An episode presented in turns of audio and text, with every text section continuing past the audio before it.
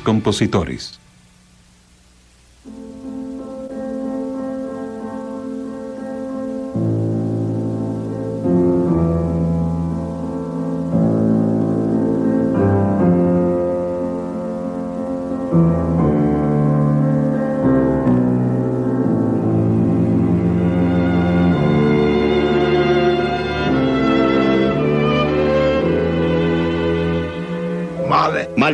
Rompió con todas las llamadas formas clásicas. Son poemas sinfónicos, recreaciones del mundo que ocurren allí.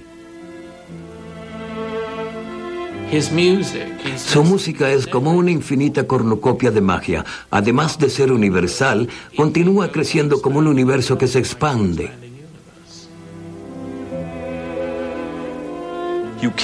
Cuando se escucha a Gustav Mahler, es imposible dejar de sentir esa cualidad que tiene la música como expresión de vida. Gustav Mahler. Gustav Mahler nació el 17 de julio de 1860 en Kalisz, Bohemia, una provincia checa del Imperio Austrohúngaro. Era el hijo de Marie y Bernard Mahler, un hostelero judío. Gustav era el segundo de 14 hermanos. Poco después de nacer, su familia se mudó a Iglau, la Gilava actual en la República Checa. En este pueblo militarizado en la vía entre Praga y Viena, Mahler vivió experiencias infantiles que marcarían para siempre su vida y su música.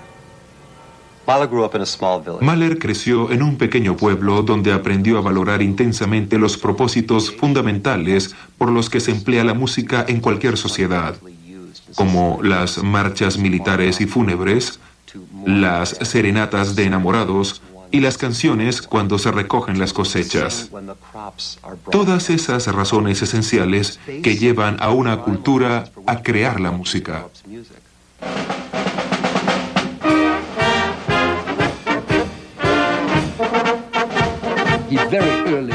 De muy pequeño aprendió canciones e iba por el pueblo cantándolas con su pequeño acordeón. Parece que un día salió de la casa para seguir a los soldados con su pequeño instrumento, algo que revela, claro, su gran don para la música.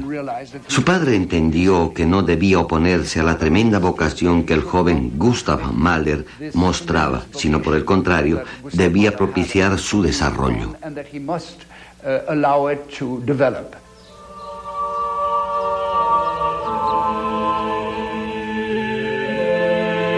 Pesar de que Mahler era judío, su educación musical comenzó como corista de la Iglesia Católica de Eglau y recibía clases de piano con el director del coro. Pero de repente la tragedia se interpuso en su crecimiento musical. Nueve de sus catorce hermanos y hermanas murieron cuando Mahler todavía era un niño. A los seis años, creó su primera composición, irónicamente, una polca con una marcha fúnebre de introducción. Vio cómo le arrebataban a la mayoría de sus hermanos queridos de un día para otro, cómo eran sacados para siempre por la puerta trasera, mientras que por la puerta principal de la taberna entraba la gente alegre en busca de bebidas para celebrar. La experiencia de muerte es entonces trivializada, pero a la vez se entremezcla con una especie de extraño regocijo macabro. Eso se siente claramente en toda su música. Mahler aprendió lo que era la ironía antes de saber lo que era la vida. Esa omnipresencia de las marchas fúnebres en su música, en todas las sinfonías se siente un toque fúnebre. Estaba rodeado por la muerte. Vivía cerca de las barracas militares, de donde podía oír el llamado de clarines, que era como el simbolismo de la guerra, el conflicto. El hogar en el que vivía Mahler distaba de ser idílico. El niño presenciaba frecuentes escenas violentas entre sus padres. Pero un incidente en especial dejaría una huella indeleble en su memoria. Durante un encuentro particularmente violento, Mahler sintió tanto miedo que salió corriendo de la casa y se refugió con un organillero que tocaba una canción popular, Ach du lieber Augustin. Este contraste entre lo trágico y lo banal se convertiría en un sello del estilo musical de Mahler. Pero a pesar del comportamiento irracional de Bernard Mahler, este tuvo la intuición de cultivar el talento del joven en lugar de forzarlo a entrar en el negocio de la familia. Permitió que su hijo comenzara su carrera como músico, aunque no fuera la forma más idónea de hacer dinero. Eso habla de un hombre que sabía que era el arte y entendió que el gran talento de Mahler solo podría ser apreciado en el Conservatorio de Viena. El cuarteto de piano es la única composición que nos ha quedado del Mahler estudiante.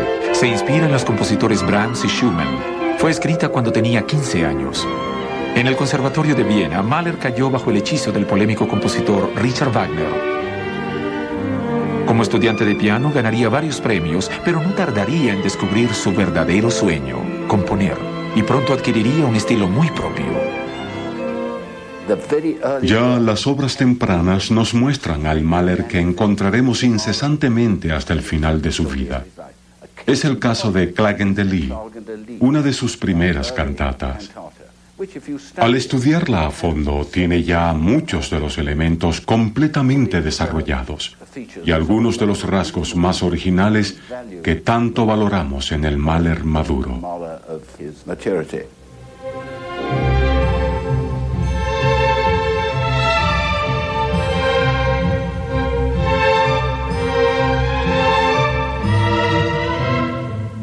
Se trata de una música del bosque, cornos de caza, música militar, canciones populares, todo. El Klagen de Lied nos presenta valientemente esta música sin casi ornamentación.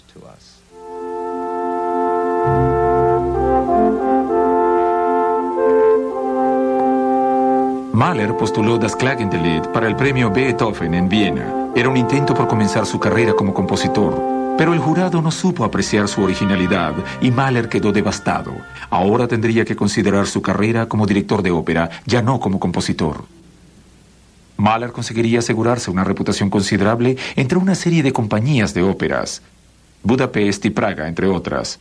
También se granjearía una reputación de mujeriego, incluyendo una trama de relaciones con sopranos. En 1886 empezó su primera sinfonía, concebida como un poema sinfónico llamado El Titán. Es la historia de un héroe que es el mismo Mahler y su viaje a través de la vida hasta la muerte. Me parece extraordinario que Mahler comenzara en el punto exacto por donde quería seguir. A los 29 años creó una primera sinfonía que era como un manifiesto de sus intenciones en el futuro. Ya en los compases de apertura emerge este personaje extraordinario en medio de un nuevo amanecer para enfrentar el futuro incierto. Es hipnótico.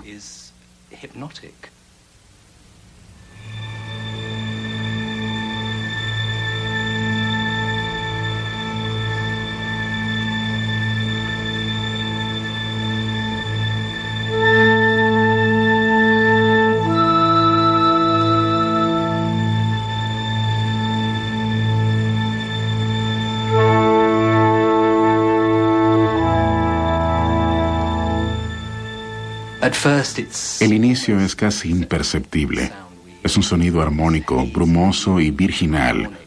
Justo cuando nuestros oídos empiezan a percibirlo como sonido, descubrimos que es la orquesta que empieza a emerger del fondo a través de muchas octavas. Allí entran los secos instrumentos de viento, esa extraña ráfaga de fanfarrias y ese canto de aves se levanta entre los oboes. No puedo imaginarme cómo habría sonado esta música al público de 1889.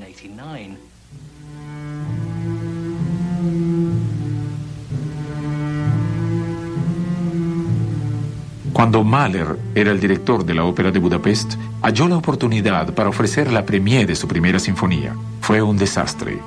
A la orquesta le pareció demasiado difícil, la crítica la despreció y el público quedó desconcertado. Es obvio como una obra tan original como la primera sinfonía, que incluye movimientos muy extraños basados en la canción folclórica de Fred Jack, y es tratada como una grotesca marcha fúnebre. Jamás iba a ser entendida por ese público. El mismo Mahler contaría luego que caminó durante días después de la presentación por las calles de Budapest y la gente lo evitaba como si fuera un loco.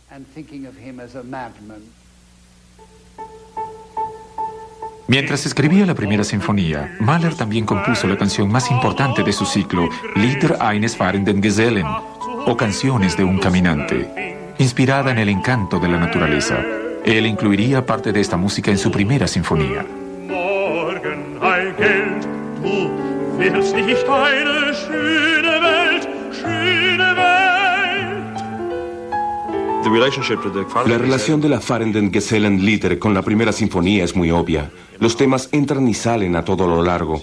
Pienso que fue su primera obra importante, la primera gestación de un significativo proceso del pensamiento, allí donde la canción y la sinfonía, la sinfonía y la canción se entremezclan sin orden aparente, comienza la verdadera gestación.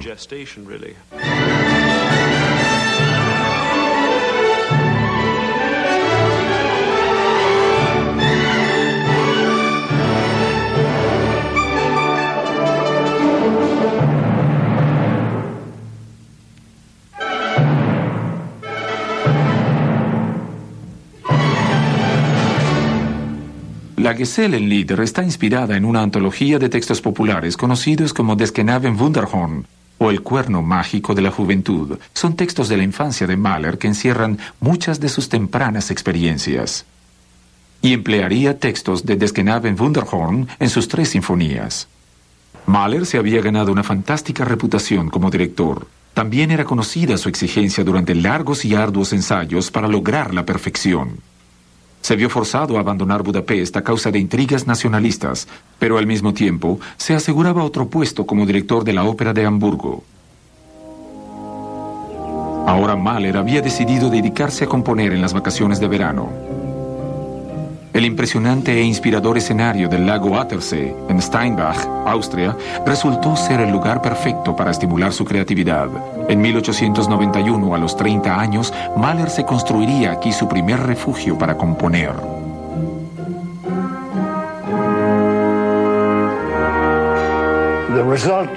De estos veranos del período de Hamburgo surgieron sus dos más grandes sinfonías, la segunda y la tercera sinfonía, compuestas en gran parte en Steinbach am Attersee, donde había podido hallar la paz y tranquilidad para componer lo que él mismo llamaría universos sinfónicos.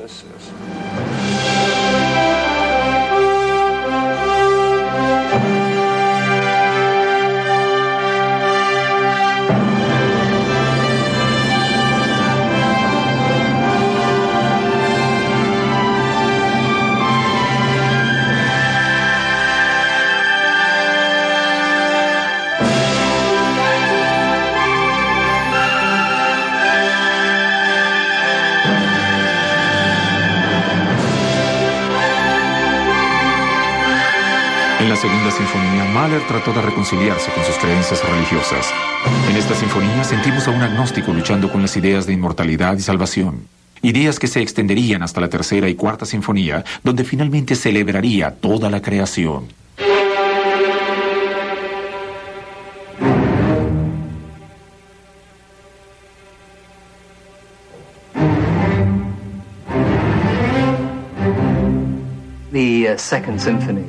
La segunda sinfonía ya era una composición sinfónica en su cabeza.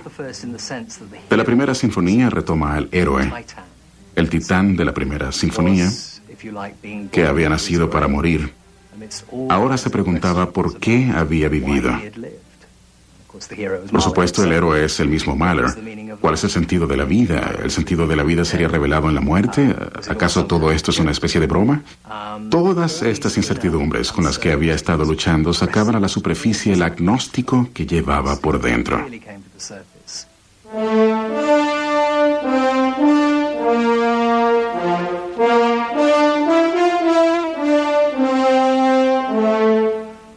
En febrero de 1895, Mahler recibió la trágica noticia de que su hermano preferido, Otto, se había suicidado.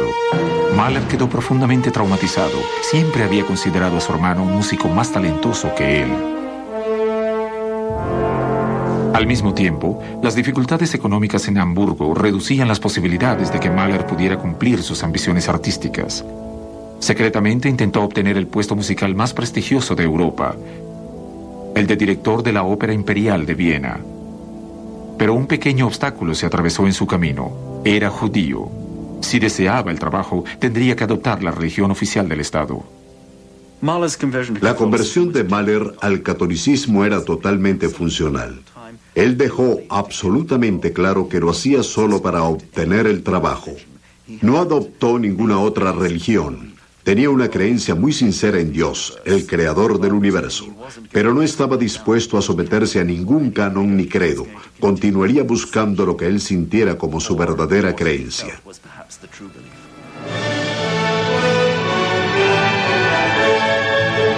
En mayo de 1897, a los 36 años, Mahler fue nombrado director de la Ópera de Viena. Obtuvo todo el poder para contratar y despedir a quien deseara. Unos meses después ya se había ganado la aclamación favorable de la crítica, pero no fue un trabajo fácil. Sus relaciones con la orquesta fueron muy complicadas. Despidió a varios músicos y contrató a otros, especialmente entre los músicos de instrumentos de cobre y de viento. Eh, pienso que varios músicos lo odiaban porque le temían. Mahler llegó a Viena en el momento de mayor entusiasmo cultural y artístico de la ciudad. Un nuevo grupo experimental y aventurero de artistas, dirigido por el pintor Gustav Klimt, se había separado recientemente de la conservadora Academia de Arte. Se hacían llamar el movimiento seccionista. Mahler apoyó este movimiento al contratar a uno de sus diseñadores, Alfred Roller, para que creara nuevos escenarios en sus producciones en la ópera imperial. En la esfera musical, las reformas e ideales de Mahler inspiraron a un grupo de jóvenes músicos de la vanguardia que se reunían en torno al compositor Arnold Schoenberg. En cuanto a su trabajo, Mahler comenzaba su cuarta sinfonía, la última vinculada a los textos del Wunderhorn. También empezó a buscar un nuevo refugio para componer que le ofreciera la misma paz y tranquilidad de Steinbach.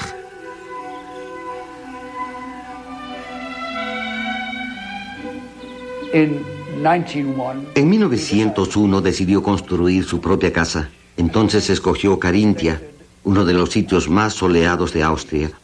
Allí construyó una casa al borde del Vorticé. Un tupido bosque llegaba hasta el lago y como la casa fue construida a orillas del lago, se abrió un camino en medio del bosque que llegaba hasta la pequeña Hauschen. Sería allí donde compondría sus siguientes sinfonías.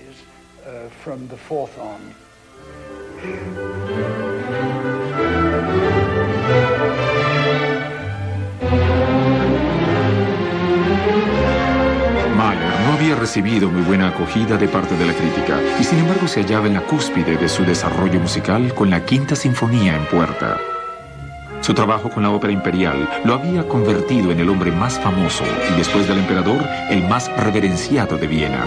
Sus intrigas y maquinaciones en la ópera se publicaban a diario en los periódicos. Hasta los taxistas lo señalaban en la calle.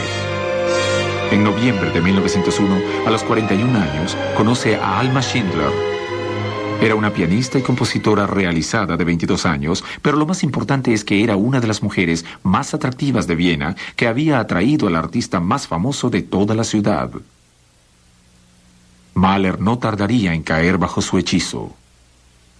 Quedó encantado con Alma, una mujer de una belleza extraordinaria, y Mahler era un hombre más bien feo, era incluso más bajo que ella, así que se fijó en ella, en todas las formas, pero era un hombre celoso y le ofendían esos hombres en su vida.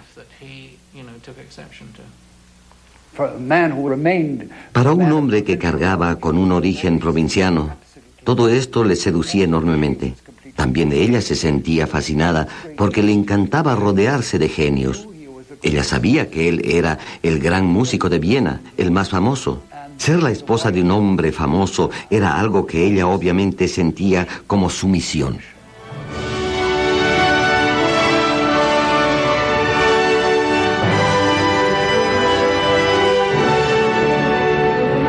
A los cuatro meses de conocerse, Mahler se casó con Alma en el Karlskirche de Viena. Sería la época más feliz en la vida de Mahler. Alma lo aconsejó y asistió en la composición de la Quinta Sinfonía.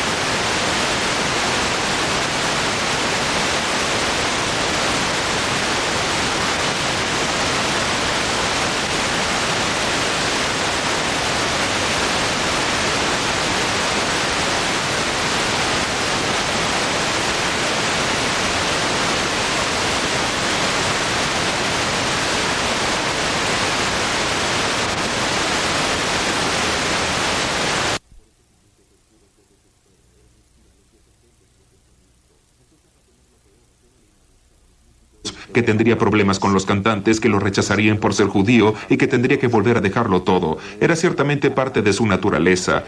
Él debía aclarar qué le pasaba para poder sentirse libre. El último movimiento de la Sexta Sinfonía posee parte de la música de mayor carga emocional y más aterradora de Mahler. Por mucho tiempo la Sexta Sinfonía ha sido la obra que realmente no quiero volver a oír. Me parece tan poderosa que me asusta, como si fuera una representación en vivo. Creo que podría ocasionarme un ataque cardíaco.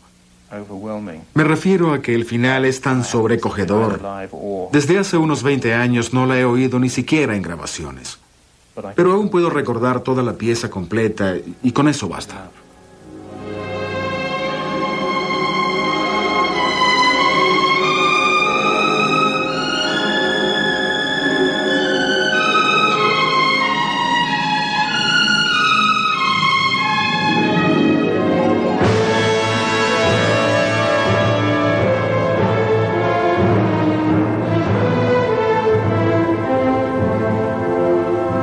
Con la llegada de su segundo hijo, Alma comenzó a reclamar a Mahler el que pasara tanto tiempo fuera del hogar, especialmente durante los meses de verano cuando componía.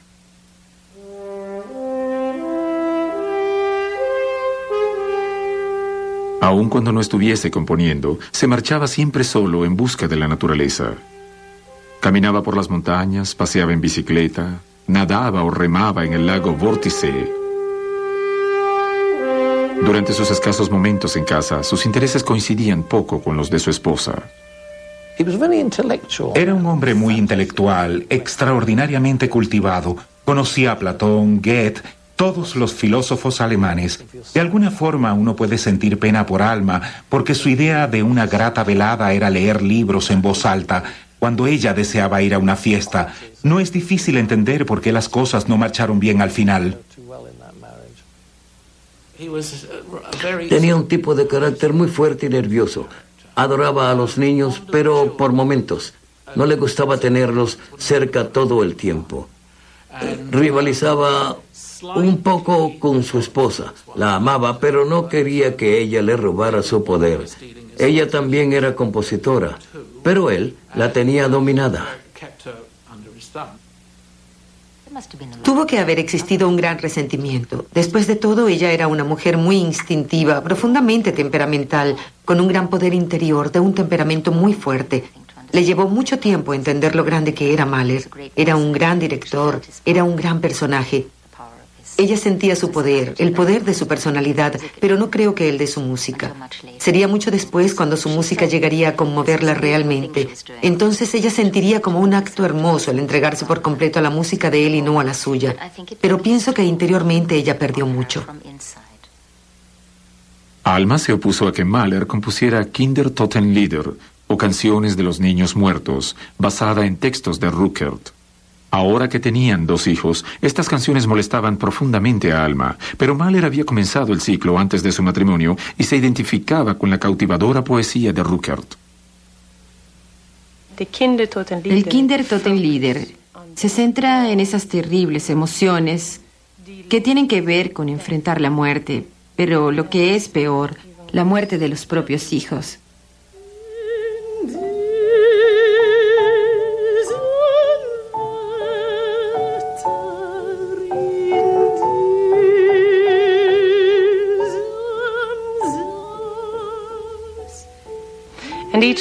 Cada canción parece estar contemplando el mundo alrededor, viendo la naturaleza en cada imagen. También está la furia, como en la última canción. Hay una tormenta, está lloviendo. Es terrible. La música se desata en una tormenta más fuerte que las palabras. Pienso que estas canciones del Kinder Toten Lieder son muy dolorosas.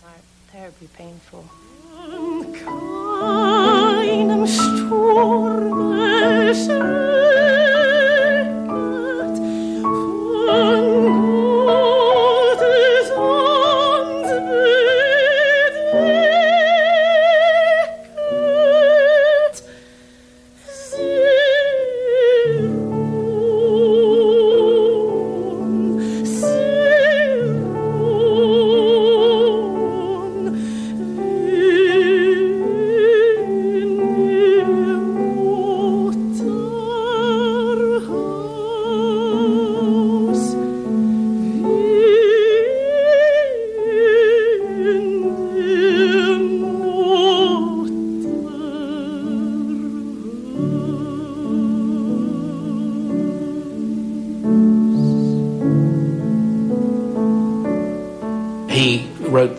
Escribió estas canciones de los niños muertos, Kinder Lieder, y al poco tiempo muere su pequeña hija en circunstancias trágicas.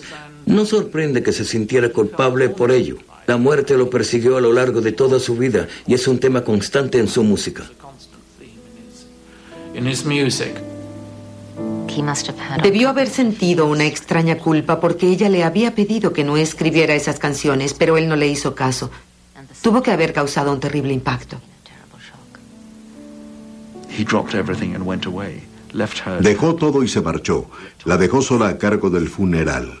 Le dijo que vendiera la casa y se fue a caminar a las montañas en busca de, como él dijo, consuelo para su propio corazón angustiado. No prestó ninguna atención al sufrimiento que ella padecía. Se atrevió a dejarla sufrir sola. De esa forma la muerte de su hija sería algo que acabaría por separarlos. Pero tal vez no fue tanto la tragedia en sí como la forma en que Mahler reaccionó a ella. En una extraña premonición, Mahler había predicho supersticiosamente su futuro en la sexta sinfonía, cuando escribió lo que él mismo llamó los tres golpes de martillo del destino en el último. Ahora el destino volvía para acosarlo. A pocas semanas de la muerte de su hija, le diagnosticaron una afección cardíaca. Luego se vio forzado a dejar la ópera de Viena a causa de una feroz campaña antisemita. Lo acusaban de pasar mucho tiempo alejado de la ópera para dedicarse a dirigir su propia música en el exterior. Mahler escribió una nota despidiéndose de la compañía de ópera donde hablaba de lo que había logrado, aunque no siempre tuvieron éxito y que él agradecía lo que habían hecho por él, pero rompieron la nota en pedazos y la arrojaron al suelo. A partir de allí fue implacable y se ganó muchos enemigos. De pronto, en pocas semanas, perdió el único trabajo que siempre había querido, director de la ópera de Viena. Perdió a su amada hija y se enteró de que debía resignarse a vivir el resto de su vida casi como un inválido y que debía renunciar a los vigorosos ejercicios que tanto le gustaban. Esto fue para él como una sentencia de muerte.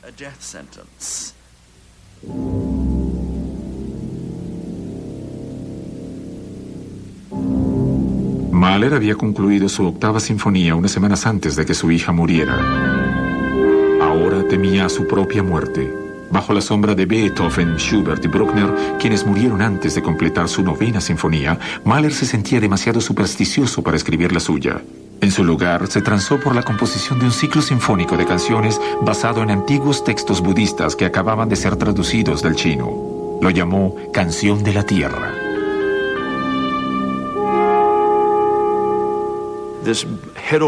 Al entremezclar la canción y la sinfonía indistintamente, culmina en lo que podría llamarse una canción y una sinfonía unidas. Logra momentos de una y de otra. Es una verdadera síntesis.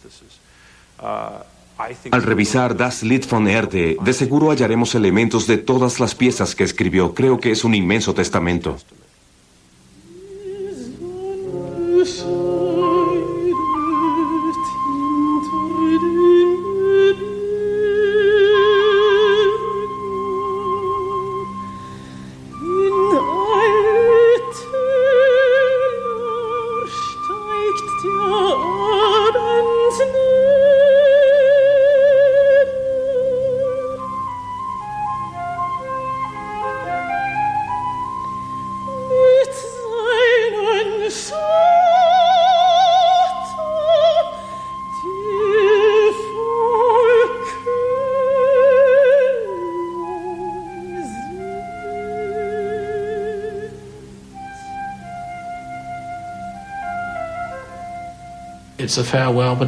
Es una despedida, pero es como si cesara la lucha de toda una vida.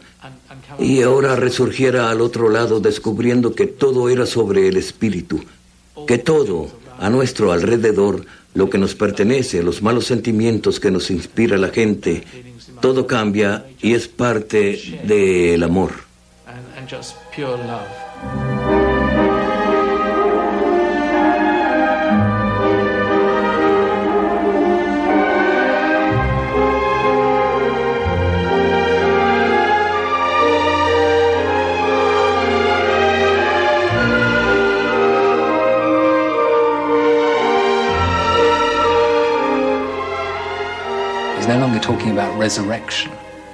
Ya el tema no es la resurrección. Ha hallado su verdadera religión en una especie de panteísmo. Así lo veo. Eso es lo que me parece tan conmovedor en Das Lied von Erde, porque es su vuelta a la tierra. La filosofía budista parece tener una fuerte presencia en Lied von Erde, en esa aceptación del olvido, la resignación a la mortalidad.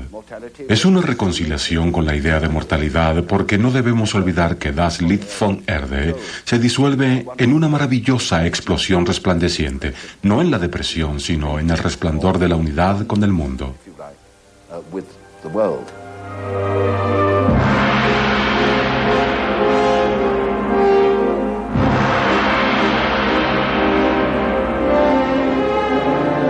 Mahler había renunciado a las grandes instituciones musicales de Europa. Ahora la reconocida Ópera Metropolitana de Nueva York lo solicitaba. El agente de la compañía, Henry Conrad, deseaba que Mahler fuera el director de la ópera. Para ser el director jefe del Teatro de la Ópera en Viena, debía realizar 100 óperas. Tenía que encargarse de la dirección, el montaje y la administración del teatro, todo por tres mil dólares al año, una cantidad considerable de dinero, tal vez uno de los sueldos más altos de Europa. Sin embargo, el director de la ópera metropolitana ahora le ofrecía 15 mil dólares por tres meses de trabajo. ¿Qué iba a hacer? Él deseaba componer, deseaba paz y tranquilidad, porque sabía que estaba muy enfermo y quería dejarle a su familia una seguridad económica. Así que cuando le ofrecieron 15 mil dólares por tres meses de trabajo, ni siquiera lo dudó. Sucedió una escena muy conmovedora en la mañana del diciembre de 1907, cuando Mahler y Alma estaban en el tren. Miraron al andén de la estación y toda la vida cultural de Viena estaba allí para despedirlos. Mientras el tren partía, Gustav Klimt, el gran artista, pronunció el fatídico Vorbei. Se acabó. Se refería a la revolución. La revolución cultural de Viena había acabado. Las fuerzas progresistas que Mahler representaba, la reforma, la creencia en un nuevo arte se marchaban con Mahler en ese tren hacia un nuevo mundo, a otro lugar.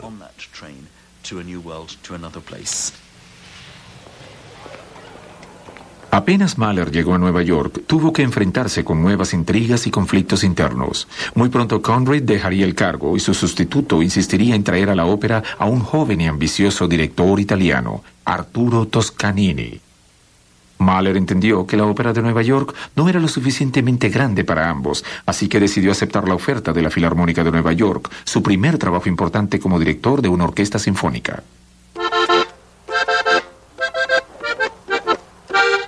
Después de la muerte de su hija, los Mahler no pasarían las vacaciones de verano en Meyernich. Era intolerable. Así que se mudaron a un lugar cerca del Tirol, en Toblach, donde Gustav podría continuar componiendo en los meses de verano. Construyó su tercer refugio para componer en 1908. Tenía 48 años y sería aquí donde escribiría su última composición.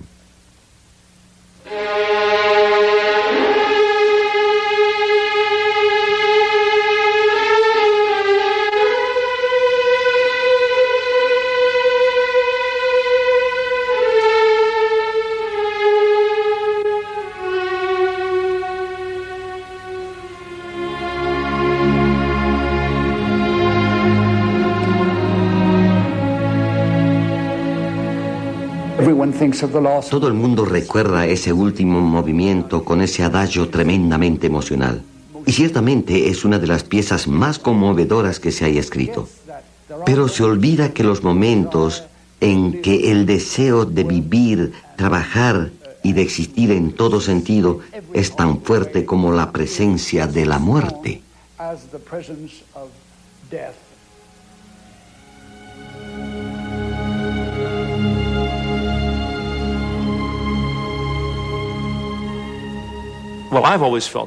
Siempre sentí la novena sinfonía como una de las más sofisticadas disoluciones de los compases que el ser humano conoce. Para el final de la sinfonía ya no hay orientación. Son como momentos sucesivos de la vida. Uno se ha vuelto parte del éter es la revelación más extraordinaria de la centricidad rítmica que necesitamos entender en música para saber dónde está nuestro equilibrio. Cuando la novena sinfonía llega a su fin, estamos sin equilibrio. Hemos sido realmente transportados a otro lugar dentro de nuestra propia conciencia. Nos vemos forzados, aunque no lo queramos, a reflexionar sobre qué significa ser humano y estar vivo.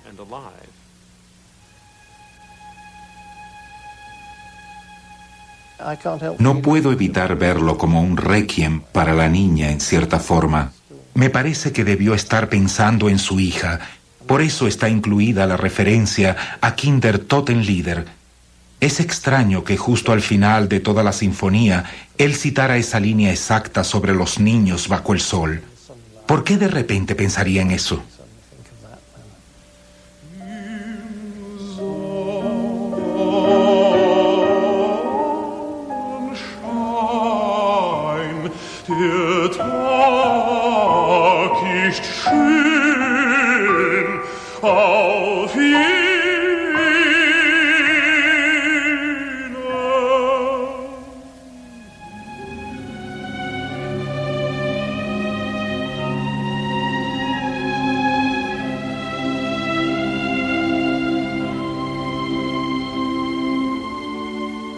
Último giro en el destino de la vida de Mahler ocurrió a unos pocos meses de su muerte. Finalmente su música comenzaba a recibir el reconocimiento que merecía. Se preparaba para uno de los grandes momentos de su carrera como compositor, una presentación completa de su octava sinfonía.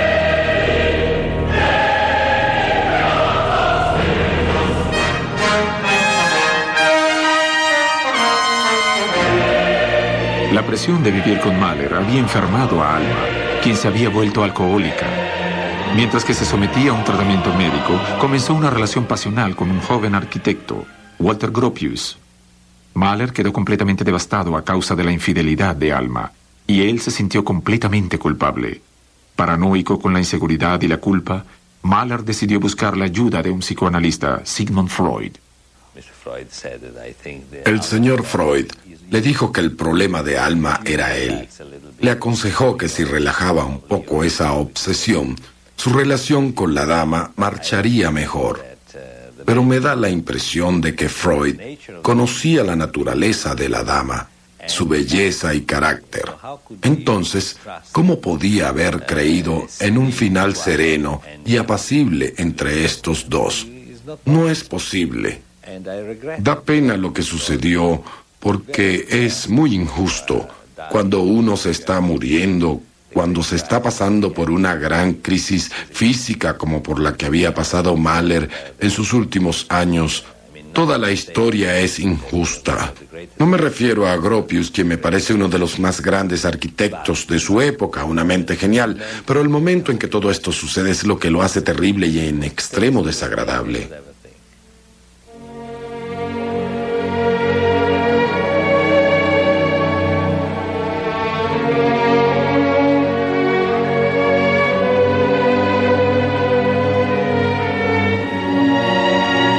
Oscuridad del desespero, sabiendo que ha perdido el amor de su esposa por alguien más joven, Mahler escribe su última sinfonía.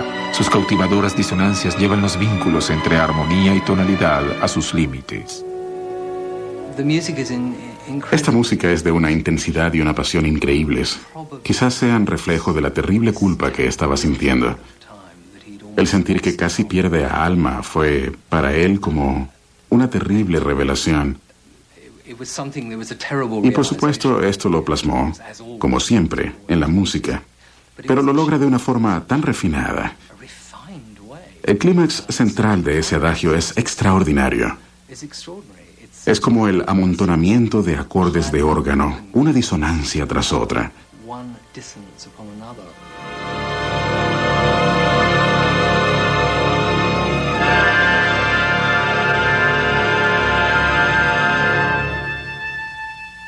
Aquí, con la sola nota de trompeta sostenida como un cuchillo en el corazón.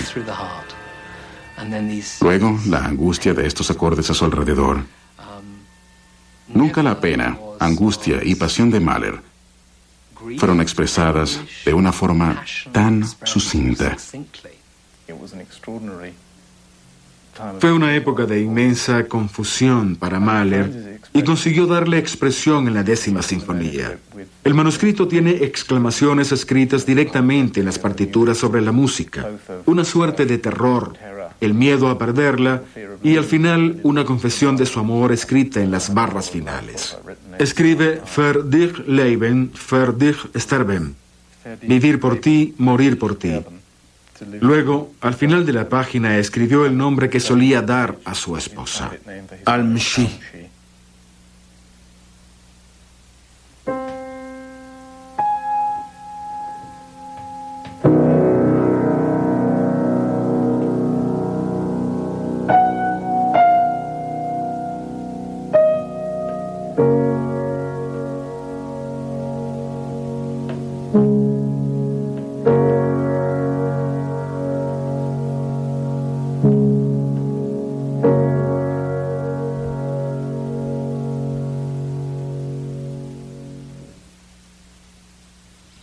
Mahler nunca terminó su décima sinfonía. Murió el 18 de mayo de 1911. Tenía 50 años. Mahler echó las bases de la modernidad en la música.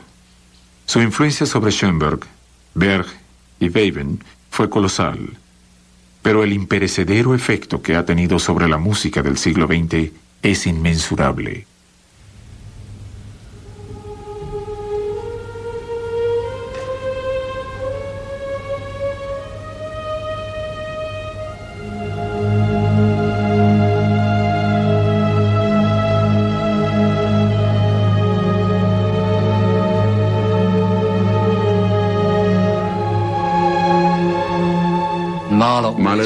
Siempre escribió la música que quería escribir. Nunca siguió ninguna moda. Solo siguió los dictados del corazón y del alma. Y en ese proceso llevó la música hasta un lugar distinto.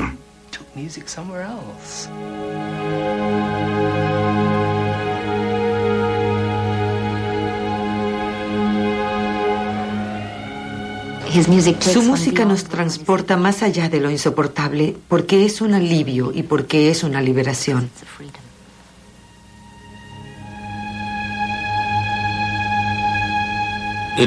Me hace sentir vivo. Siento que respiro. Sé que estoy vivo cuando lo oigo.